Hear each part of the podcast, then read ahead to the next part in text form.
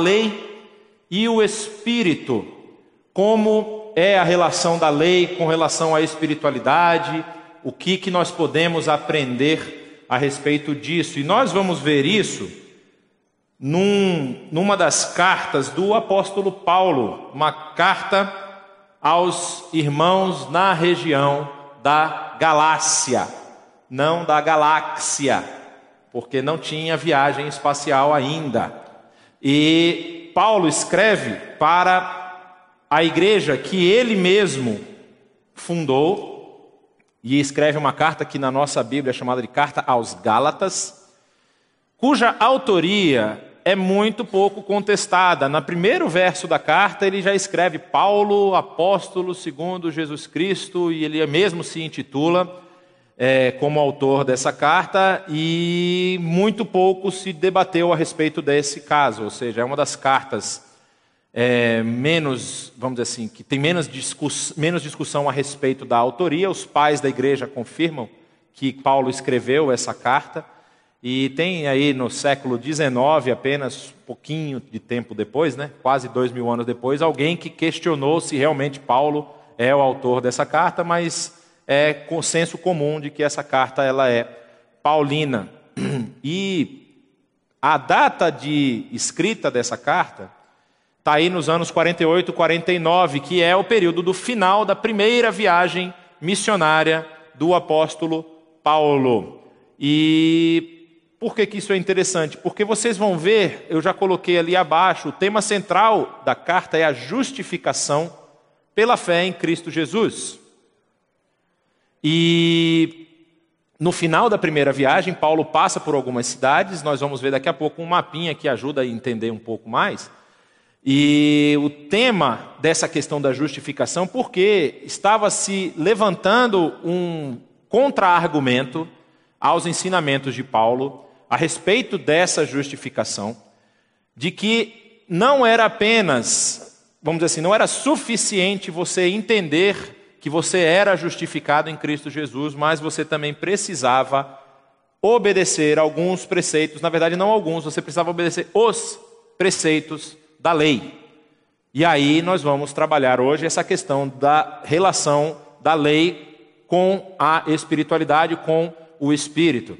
É, o local de escrita dessa carta, se foi nesse ano, 48, 49, é bem provável que tenha sido Antioquia da Síria, porque se vocês vão lembrar lá em Atos, quando o apóstolo Paulo volta da primeira viagem missionária, é, ele recebe essa informação de que alguns judeus, alguns cristãos estavam ensinando que era necessário que se ex, é, executassem todos os preceitos da lei, então Paulo desce a Jerusalém para o primeiro concílio que acontece em Jerusalém, Atos capítulo 15, vai falar sobre isso. E então é bem provável que ele tenha escrito isso antes dele vir a esse concílio. E aí você tem ali dois parênteses que eu não citei, né, que é o 51 a 53 e Corinto, que é a segunda hipótese, é uma hipótese menos aceita, um pouco mais fraca, mas pode também ter sido que Paulo escreveu já na sua segunda viagem missionária, enquanto ele estava fazendo a sua viagem missionária, então lá pelo ano 51, 53, quando ele está em Corinto, ele escreve essa carta para a igreja a, na Galácia. E onde é que é essa bendita Galácia, meu povo? Aqui você tem um mapa que mostra essa região, Galátia. Então é uma região que vem desde o norte, aqui é o Mar Negro, né? Norte da Turquia, desce aqui por esse eixo central e aqui tem três pontinhos que você poderia enxergar se tivesse olhos de águia, mas não dá para ver direito. Listra, Icônio e Derbe são as três igrejas, três cidades onde o apóstolo Paulo passa na sua primeira viagem missionária, passa pregando o evangelho, ele constrói é, comunidades nessa região e são lugares que o apóstolo Paulo passa na sua segunda viagem também. A segunda viagem de Paulo está aqui, Antioquia da Síria que seria provável local da escrita dessa segunda carta, e Paulo faz essa curva aqui e vem visitando, essa, visitando essas igrejas novamente. É, aqui você vê Jerusalém e Israel é esse pedaço de terra aqui embaixo. Então, essa é a região que o apóstolo Paulo escreveu. Bem provável que tenha escrito para as igrejas que ele fundou nessa região sul da Galácia. Há uma outra hipótese que ele tenha escrito para as igrejas da região norte, mas no texto bíblico não há nenhuma referência dele ter fundado comunidades nessa região aqui. E qual é a questão que está sendo trabalhada? Nós vamos falar hoje sobre Gálatas no capítulo 3. E Paulo, ele está sofrendo aí um embate com ah, os judaizantes. Quem são esses judaizantes? São judeus que se convertem ou que entendem que Jesus Cristo é o Messias, mas não conseguem compreender isso de uma forma, vamos dizer assim, completa. Por isso, o apóstolo Paulo, que também é um judeu, que também se converte, que também aceita Cristo como o Messias que Israel esperava, ele vai escrever esses argumentos para desfazer o que esses judaizantes estavam falando. E os judaizantes eles levantam dois argumentos principais contra o apóstolo Paulo. O primeiro é que eles questionam a autoridade apostólica de Paulo pelo fato de Paulo não ser um dos doze discípulos de Jesus iniciais. Vocês vão relembrar Atos capítulo 9, onde tem Paulo indo a Damasco e ele vê uma luz grande e forte e ele cai do. Ele não cai do cavalo, tá, gente? Esse foi pegadinha. Não tem cavalo na história, ele simplesmente cai no chão. o pessoal fala que Paulo caiu do cavalo, mas não tem cavalo lá em Atos 9. É, ele cai por conta daquela luz forte, tem a experiência de conversão, a experiência com Jesus Cristo, e Jesus revela, a partir dali, a, a, a maravilhosa graça de Deus para o apóstolo Paulo, e Paulo se torna esse, vamos dizer assim, pregador para a comunidade gentílica ele vai falar no capítulo 2, inclusive, como Pedro e os apóstolos que estavam em Jerusalém eram os pregadores para a comunidade judaica e ele para a comunidade gentílica, como se Deus estivesse trabalhando em duas frentes ao mesmo tempo. E o segundo argumento é que o apóstolo Paulo não estava aplicando 100% da veracidade desse evangelho que ele estava ensinando, que esse evangelho, é, é, Paulo tinha removido é, as exigências da lei desse evangelho que ele estava pregando, então por isso era um, evangelho incompleto. Isso era o que o apóstolo Paulo, é, que estavam acusando o apóstolo Paulo de fazer. E aí Paulo contra-argumenta, nós vamos ver esse contra-argumento também no capítulo 3, é, quando ele fala da sua experiência, ou da experiência que ele tinha passado e que os, os irmãos da igreja da, da, das igrejas da galáxia viram ele fazer, ou seja, viram ele explicar, ou seja, as experiências que eles tinham vivido, tanto a sua experiência como a experiência da igreja. Depois ele vai falar sobre a própria escritura, um segundo ele, ele utiliza a experiência deles tentando fazê-los acordar, depois ele utiliza a própria escritura para mostrar que os seus argumentos são válidos, e depois ele utiliza a lógica para poder es, esclarecer como é esse relacionamento da lei com relação à espiritualidade da igreja. E por que, que nós vemos isso? Porque quando nós vamos falar de espiritualidade, a gente pode incorrer num erro, num equívoco de achar, e isso a gente não faz conscientemente, é esse que é o perigo. Aqui era consciente, aqui as, as pessoas que estavam agindo dessa forma faziam isso conscientemente, querendo transformar a visão da igreja, da, da, das igrejas da galáxia, é, galáxia, desculpa, para é, essa nova visão que eles estavam apresentando. Mas no caso da igreja de hoje, nós podemos inconscientemente querer adicionar outros elementos a essa nossa relação de fé que temos com Deus, com Cristo e com o Espírito. Como se nós achássemos que é, apenas crer, apenas receber Jesus Cristo em nossas vidas não é suficiente para nos justificar de tudo o que nós devemos largar de todo o nosso pecado, de todas as nossas inclinações. Então a gente precisa fazer algumas coisas para ajudar a Deus nessa hora de nos salvar aí. E Paulo vai rebater e contra-argumentar com isso. Paulo ele argumenta contra dois conceitos muito perigosos que estavam na igreja na época: o conceito do legalismo e o conceito do nomismo. O legalismo era o conceito, né, a crença de que os homens eles podem é, se tornar aceitáveis diante de Deus, seguindo um conjunto de regras. Ou seja, se eu seguir um, um conjunto de regras, um conjunto de é, normas e preceitos, eu estou digno, estou aceitável diante de Deus, Deus vai me achar um cara bonito, legal e vai gostar de mim. O outro é a questão do nomismo, e esse talvez o mais grave, que é você declarar que Jesus Cristo é insuficiente para a sua justificação. Eu preciso de Jesus Cristo, mas eu também preciso do apoio da lei. Ou seja, eu coloco a lei mosaica impede igualdade com o sacrifício de Cristo. Se eu falhar em um dos dois, eu não estou justificado diante de Deus. Esses são os dois pontos principais que o apóstolo Paulo precisa rebater aqui nesse capítulo da carta aos Gálatas. E como é que ele começa? Ele começa já dando chute na porta, né? Ele chega com todo amor e carinho e fala: Ó oh, Gálatas insensatos, quem os enfeitiçou? Pergunta retórica, obviamente. Quem? Ele sabe exatamente quem os enfeitiçou. Talvez ele saiba até o nome das pessoas, mas ele prefere não mencioná-los aqui. Mas a ideia de abram seus olhos, que, quem que vocês estão seguindo? Quem que está sendo o referencial de vocês? Não foi diante dos seus olhos que Jesus Cristo foi exposto como crucificado? E aqui tem uma relação interessante, porque essa, o verbo expor aqui no grego é o mesmo verbo que é utilizado lá no Antigo Testamento. Aí você vai falar, mas o Antigo Testamento foi escrito em hebraico. Tudo bem, mas tem uma versão grega do Antigo Testamento chamada Septuaginta. E a versão grega utiliza esse verbo expor para falar daquelas. Lembra quando Moisés estava com o povo, e o povo desobedeceu e questionou e brigou com Deus?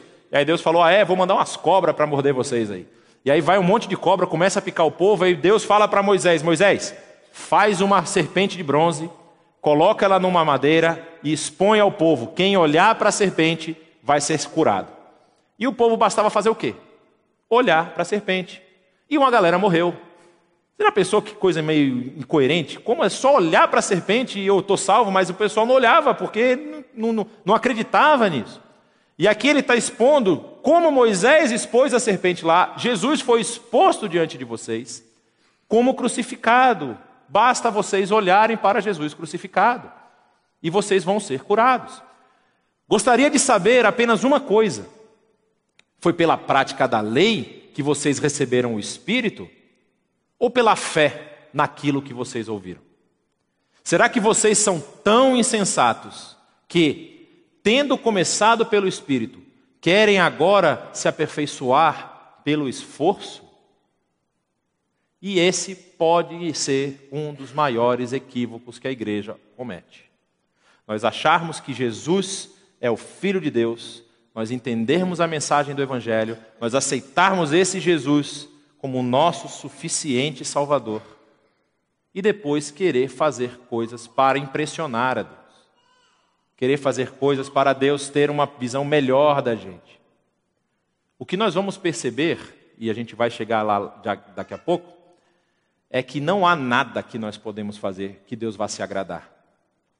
Tudo que nós fazemos que agrada a Deus é através do Espírito. Como está dizendo aí, vocês não foram pela, pela fé que vocês receberam o Espírito, é o Espírito trabalhando em nós que faz com que nós tenhamos, vamos dizer assim, aceitação diante de Deus. E ele continua: será que vocês são. Eu já li essa parte pelo esforço. Será que foi inútil sofrerem tantas coisas? Se é que foi inútil.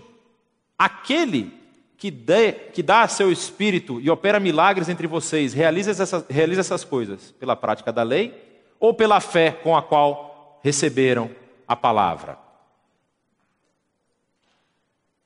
Aí ele continua dizendo Considerem o exemplo de Abraão. Ele creu em Deus e isso lhe foi creditado como justiça. Estejam certos, portanto, de que os que são da fé é que são filhos de Abraão. E aqui fazendo um contraste com esses é, judaizantes que diziam que eram filhos de Abraão por ser descendência física de Abraão. E aqui o apóstolo Paulo está abrindo um pouco o leque. Ele fala: não é ser descendência física, ser da linhagem consanguínea ou da linhagem do povo de Israel que você vai se tornar é, filho de Abraão, mas aqueles que são da fé. Prevendo a Escritura que Deus justificaria os gentios pela fé, anunciou primeiro as boas novas a Abraão: por meio de você, todas as nações serão abençoadas. Assim, os que são da fé são abençoados com Abraão, homem de fé. Quando nós lemos isso, nós percebemos que não é pela prática de qualquer coisa, não é pelas minhas ações, não é pelas minhas atitudes que eu sou aceito diante de Deus. Eu sou aceito diante de Deus pela fé, e quando eu aceito pela fé, eu sou feito como descendência de Abraão, como ele está dizendo ali, nós somos abençoados como Abraão, ou seja, com Abraão, como o texto está dizendo. Mas isso também pode trazer uma certa confusão. Por quê? Quando nós falamos de sermos abençoados com Abraão, a gente pode pensar que as mesmas bênçãos que Abraão recebeu, eu também vou receber. Ou seja, se eu sou abençoado com Abraão, eu tenho que receber aqui as mesmas coisas que Abraão recebeu. E o que, que Abraão recebeu? Vocês lembram lá? Quando Deus faz a promessa a Abraão, ele fala: Olha, você vai ser uma nação numerosa, você vai ter muitas posses, você vai ter muito, muitos servos. E a gente quer que isso aconteça com a gente nos dias de hoje, ou seja, eu sou descendência de Abraão, essas coisas têm que fazer parte da minha vida, eu tenho que receber coisas aqui. E é um equívoco, porque o texto não está trabalhando isso, o texto está trabalhando a bênção da promessa que foi feita a Abraão. A promessa de que Deus resgataria o seu povo a promessa de que através da linhagem abraâmica viria aquele que seria o salvador da humanidade. E essa é a bênção que nós recebemos quando nós estamos, pela fé, crendo no Filho de Deus. Nós somos contados na promessa de Abraão e nós somos abençoados com Abraão, conforme as Escrituras. E aí ele continua: já que já os que se apoiam na prática da lei estão debaixo de maldição. E aí ele vai mostrar o problema de você querer obedecer à lei para ser justificado. Você é justificado pela fé em Cristo Jesus, mas aí tem aqueles que acham: se eu fizer algumas coisas, se eu realizar algumas coisas, eu vou também estar em, vamos dizer assim, consonância com Deus, eu vou estar ok com Deus, Deus vai estar achando que eu sou um cara muito gente boa. Os que se apoiam na prática da lei estão debaixo de maldição. Olha só como é forte essa palavra, pois está escrito: Maldito todo aquele que não persiste em praticar todas as coisas escritas no livro da lei. É uma citação de Deuteronômio aqui. E é muito forte isso, ou seja, se você não praticou todos os preceitos da lei, você é maldito. E essa é, na verdade, a realidade do ser humano. É a minha realidade e a realidade de cada um que está aqui. Porque nós não somos capazes de praticar todos os preceitos da lei. E nós somos, como diz o próprio texto, malditos perante Deus. Nós somos condenados perante Deus pela não prática da lei. O que, que acontece? É evidente que diante de Deus ninguém é justificado pela lei. Pois o justo viverá pela fé. Abacuque 2:4, como citação. A lei não é baseada na fé, no contrário, quem praticar essas coisas, por elas viverá. Isso Levítico. Cristo nos redimiu da maldição da lei, nós fomos considerados malditos por não praticarmos a lei. Agora, olha só, Cristo nos redimiu dessa maldição quando se tornou maldição em nosso lugar. Pois está escrito: Maldito todo aquele que for pendurado num madeiro. Isto para que em Cristo Jesus a bênção de Abraão chegasse também aos gentios, para que recebêssemos a, as promessa, a promessa do Espírito mediante a fé. Então a lei nos tornou malditos, a lei agindo como ela deveria agir, mostrou que nenhum de nós tem como ser justificado diante de Deus. Mas Cristo, que obedeceu à lei, se tornou a nossa bênção, por se tornar maldição para a lei, porque ele foi condenado sem ter descumprido a lei.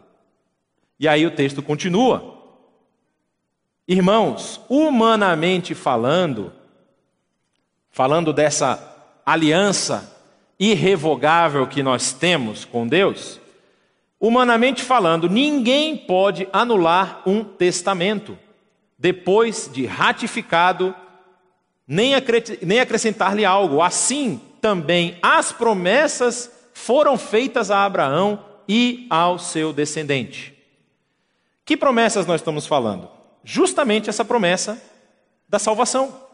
Não as promessas físicas, as promessas materiais, mas a promessa de sermos redimidos diante de Deus. E elas foram é, feitas a Abraão e ao seu descendente. Abraão, como nós já vimos aqui na citação, creu em Deus, e isso foi creditado como justiça, e agora, através do seu descendente, Cristo Jesus, nós também podemos ser creditados como justos, porque cremos no Filho de Deus. A Escritura não diz, e aos seus descendentes, como se falasse de muitos, mas ao seu descendente, dando a entender de que se trata de um só, isto é, Cristo. Quero dizer isto: a lei que veio 430 anos depois, ou seja, olha a cronologia na cabeça do apóstolo Paulo, você tem 400 anos de cativeiro no Egito, 30 anos mais ou menos do que é contabilizado o período de José que é quando José vai ao Egito e é o tempo que demora para o povo descer para o Egito. Então você tem aí os seus 430 anos. Antes disso, foi feita a promessa. A lei só veio 430 anos depois. E ele ainda diz: a lei que veio 430 anos depois não anula a aliança previamente estabelecida por Deus, de modo que venha a invalidar a promessa. Ou seja, a lei não pode impedir a ação, impedir o funcionamento da promessa ou a execução dessa promessa, porque ela veio depois e, como ele já falou antes, é impossível você alterar uma aliança, uma promessa depois que ela foi promulgada. Pois se a herança depende da lei, se a herança depende da lei, ou seja, se a herança depende de você executar a lei perfeitamente, já não depende de promessa. Deus, porém, concedeu-a gratuitamente a Abraão, mediante promessa. Olha só que coisa linda. A ação de Deus aqui na história, ela é tal, não letal, ela é tal, né? Cacofonia, que Deus não esperava nada do ser humano. E aqui é interessante a gente fazer um parênteses para a gente explicar como é que funcionava essa questão da lei e da aliança. Quando você tem a situação de Abraão, lá no Gênesis capítulo 12, começa a história de Abraão e Abraão conversando com Deus. Gênesis capítulo 12 vai ter um momento onde Deus se apresenta a Abraão e Deus faz uma aliança com Abraão. Depois, como ele fala, mais ou menos 430 anos para frente, você tem a situação da saída do povo, do êxodo do povo do Egito, e esse povo vai ao pé do Monte Sinai, na região lá da Arábia hoje, e Moisés sobe a esse monte para receber uma outra aliança, uma aliança feita com Deus, e traz lá as tábuas da lei e as regras e os preceitos de Deus. Qual é a diferença? Por que, que você tem duas instâncias dessa aliança? É que a primeira aliança, feita com Deus e Abraão, a gente chama de aliança unilateral. O que, que significa? Uma pessoa está prometendo coisas e não está esperando nada da outra parte. A outra aliança ela é uma aliança bilateral. Os preceitos da lei, as regras, todas as coisas que Deus falou para Moisés passar para o seu povo, demandavam uma resposta do povo.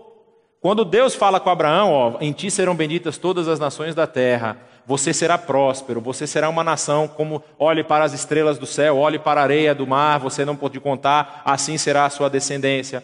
Quando Deus fala isso para Abraão, Deus não está dizendo, se você fizer alguma coisa, eu vou fazer isso. Não, Ele está dizendo, eu estou prometendo isso para você. Isso é minha parte com você. Até um texto maravilhoso que vale até uma outra reflexão, que é o momento da assinatura dessa aliança, que no mundo antigo é, quando você fazia uma aliança com outro povo, você tinha várias formas de fazer aliança, mas uma delas era você pegar uma oferta, um, um, um cabrito, um, um, grupo de animais, não precisava ser muitos, mas você partia esses animais no meio e colocava ele em dois lados. E aí, o que, como é que se firmava a aliança, nesse caso, uma aliança bilateral? Uma pessoa atravessa no meio dos animais e diz que aconteça comigo o que aconteceu com esses animais se eu não cumprir a nossa promessa, a nossa aliança. E aí a outra pessoa passa e fala a mesma coisa. Então, ao passar os dois pelo meio dos animais, eles estão cumprindo ou estão firmando essa promessa, essa aliança. O texto de Gênesis vai mostrar que Abraão fez isso. Ele abriu os animais, mas o único que passou no meio foi Deus. Abraão não passou no meio. Ou seja, Deus falou: Eu vou cumprir a minha parte. Você pode ficar tranquilo. Em Moisés, acontece algo um pouco diferente. Porque todos os preceitos começam falando: se vocês fizerem isso, eu vou ser benevolente. Se vocês obedecerem às minhas leis, às minhas regras, vocês vão ser abençoados. Agora, se vocês romperem com isso, saibam que eu sou um Deus zeloso. E comigo você não vai brincar. Então há essa relação de reciprocidade. Eu vou abençoar vocês se vocês forem fiéis e seguirem os meus preceitos. E aí vocês vão entender a diferença dessas duas alianças. Olha o que, que ele vai continuar falando aí no capítulo 3. Qual o propósito dessa lei? A lei sendo a segunda aliança. Por que, que Deus promulgou essa segunda aliança? Qual era então o propósito da lei? Foi acrescentada por causa das transgressões até que viesse o descendente a quem se referia a promessa, e foi promulgada por meio de anjos pela mão de um mediador. Contudo, o mediador representa mais de um. Porém, Deus, Deus, porém, é um. Então, a lei opõe-se às promessas de Deus, ou seja, a lei que foi passada por Moisés, ela é contrária às promessas que Deus fez a Abraão. De maneira nenhuma. A lei, na verdade, ela não é ruim, a lei é boa. Por que, que a lei é boa? Pois se tivesse sido dada uma lei que pudesse conceder vida, certamente a justiça viria da lei. Mas a Escritura encerrou tudo debaixo do pecado, a fim de que a promessa, que é pela fé em Cristo Jesus, fosse dada aos que creem. Ou seja, a lei, ela vem para mostrar que nós não somos capazes de fazer nada para nos justificar diante de Deus. A lei, ela serve como um espelho. Ela mostra a nossa situação diante de Deus. Ela mostra como nós somos falhos diante de Deus. Porque a lei é o padrão de Deus para a vida. Deus está passando a lei falando assim: olha, eu quero que vocês vivam assim. Se vocês não viverem assim, vocês vão ser eliminados.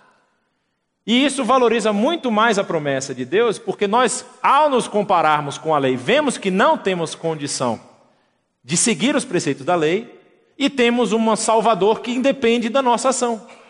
Ou seja, imaginem vocês se vocês precisassem seguir regras para serem considerados justos. Ninguém aqui conseguiria. Na verdade, ninguém consegue. Mas a graça de Deus, agindo desde a época de Abraão, traz para nós essa promessa a promessa de que, através do seu filho, os preceitos da lei vão ser cumpridos. E basta você crer pela fé em Cristo Jesus. E essa promessa feita a Abraão recai sobre você. E aí qual é o problema de Paulo aqui? Paulo está calminho, como vocês viram no início desse capítulo, porque o povo, depois de ter sido, vamos dizer assim, de ter entendido isso, de ter visto essas coisas, de ter entendido, e ali ainda fala né, que Deus realizou milagres entre eles. Então, depois de ter passado por essas experiências, estavam voltando a crer nos preceitos da lei, no sentido de que a lei pudesse justificá-los. Ou seja, havia sim o problema daqueles adversários de Paulo, os judaizantes, mas na cabeça de Paulo, aquela igreja, aqueles irmãos não podiam se deixar voltar para esses preceitos da lei. E esse é um perigo que nós podemos passar ainda hoje. Nós podemos, talvez, não estarmos debaixo do, da, da, ação da lei mosaica especificamente, mas nós podemos colocar outros apetrechos, outros adereços que também compitam. Boa palavra, agora não sei se eu conjuguei direito, mas vamos deixar assim. Com a salvação em Jesus Cristo. Compete, é, olha, obrigado fica mais fácil, né? Competem com essa salvação em Cristo Jesus, como se eu tivesse que aceitar a Cristo e cumprir uma série de regras e mandamentos. Não necessariamente as regras e mandamentos que estão na lei, mas regras e mandamentos, por exemplo, que eu criei. Eu posso vir de uma comunidade onde se cantam hinos. e achar que enquanto a igreja não cantar hino, ela não está louvando a Deus. Eu posso vir de uma comunidade onde o culto tem que ser de manhã e de noite, de tarde. E se minha igreja não faz isso, a igreja está tá, tá, só está fazendo metade da tarefa. Então eu posso trazer coisas que estão construídas na minha mente que vão ficar nessa competição. Ó, saí pela tangente aqui. Competição com essa promessa. Enquanto nós deveríamos, na verdade, remover esses adereços, remover essas coisas e termos uma comunhão plena, plena com Cristo Jesus, com esse a quem nós devemos depositar a nossa fé. E aí o texto continua dizendo agora que, por conta disso, por crermos em Jesus Cristo, nós somos feitos filhos de Deus. Olha só, antes que viesse essa fé, estivemos sob a custódia da lei nela encerrados, nela colocados, até que a fé que haveria de vir fosse revelada, ou seja, a revelação de Cristo Jesus. Assim, a lei foi o nosso tutor até Cristo, para que fôssemos justificados pela fé. E aí é interessante, essa palavra tutor, no grego, é uma palavra muito conhecida entre nós. É a palavra pedagogo. A palavra pedagogo é a palavra tutor, traduzida por tutor. E o que é interessante? Pedagogo, ela é uma junção de dois termos no grego, que é pedi, criança, pediar é crianças, e gogos, ago, que é o verbo levar. Então, o pedagogo, ele era, na verdade, um escravo, olhem bem, ele era um escravo que era responsável por levar a criança e trazê-la dos seus estudos. Então, ele, a criança tinha que estudar, então, o pedagogo levava a criança, era o escravo responsável por levá-la no local onde ela tinha que estudar, trazê-la de volta. Ainda tinha uma segunda tarefa, que era a de verificar se a criança estava, vamos dizer assim, estudando, se ela estava crescendo no conhecimento, se ela estava absorvendo o que ela estava aprendendo lá. Então, o pedagogo tinha essa função muito específica. E aqui Paulo está dizendo, olha só, a lei, ela era como nosso tutor, ela estava escrava à promessa. A lei ela deveria nos encaminhar, nos levar até Cristo. E esse era o papel da lei. Agora, porém, tendo chegado à fé, já não estamos mais sob o controle do tutor, nós não estamos mais sobre a servidão da lei. Nós entendemos ou devemos entender que nós não tínhamos condições de cumprir a lei e agora nós precisamos ter um relacionamento livre com Jesus Cristo. Porque todos vocês são filhos de Deus mediante a fé em Cristo Jesus. Pois os que em Cristo foram batizados, ou seja, aqueles que passaram pela experiência da morte e ressurreição, quando você essa figura do batismo ela é muito forte, não é? Quando você se batiza, você está mergulhando dentro das águas completamente, você está morrendo com Cristo e ressurgindo com Cristo. Então, esses que foram batizados, de Cristo se revestiram. E aqui também entra mais um pontinho chave. Quando nós falamos que nós não estamos mais sob o controle do tutor, que é a lei, a gente pode imaginar que está valendo tudo. Porque eu aceitei a Cristo, a lei não tem mais domínio sobre mim, ou seja, aquilo que ela apontava como pecado eu não preciso mais me importar, então eu posso fazer qualquer coisa. Eu posso matar, roubar e destruir, esse é o papel do diabo, mas enfim, é, você pode fazer o que você quiser, podia estar matando, podia estar roubando, né? Você não pode fazer tal qualquer coisa. Por quê? Porque você, quando foi batizado, você se reveste de Cristo Jesus. E isso tem uma implicação muito séria. Se revestir de Cristo Jesus não é simplesmente uma coisa que você fala, é você estar em consonância com Cristo Jesus e andar conforme ele andou. Então, ao entender que é pela fé que eu sou justificado diante de Deus e a lei não pode mais agir me condenando, eu não posso agora falar, então está valendo qualquer coisa. Eu agora eu sigo de acordo, eu sigo em conformidade com Cristo Jesus e com seus ensinamentos. E aí ele continua. Não há, aí é que é a beleza, talvez a, a parte mais bela desse trecho, é quando nós todos somos considerados um em Cristo. Olha só, não há judeu nem grego, escravo nem livre, homem nem mulher, pois todos são um em Cristo Jesus. E se vocês são de Cristo, vocês são descendência de Abraão e herdeiros segundo a promessa. Aleluia! Mas aqui também tem um outro ponto. a gente não pode novamente pensar que por ser herdeiro segundo a promessa e sou descendência de Abraão, isso significa bênçãos materiais. Você pode receber bênçãos materiais? Pode. Deus pode querer realizar uma obra através da sua vida e derramar bênçãos materiais. E se for igual a Abraão, você vai ter muito camelo. Já me pensou? Você andando em São Paulo com camelo? Você vai ter um monte, porque Abraão tinha vários. Mas não é essa a questão, não é esse o ponto do texto.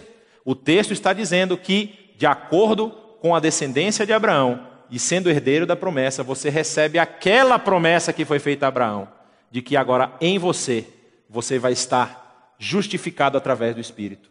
O Espírito vai Jesus, o sacrifício de Cristo lhe justificou e agora você tem o Espírito que vai testificar isso dentro de você. E aí, o apóstolo Paulo complementa isso já agora no capítulo 4, falando o seguinte: Digo, porém, que enquanto o herdeiro é menor de idade, em nada difere de um escravo, embora seja dono de tudo. No entanto, ele está sujeito a guardiões e administradores até o tempo determinado por seu pai.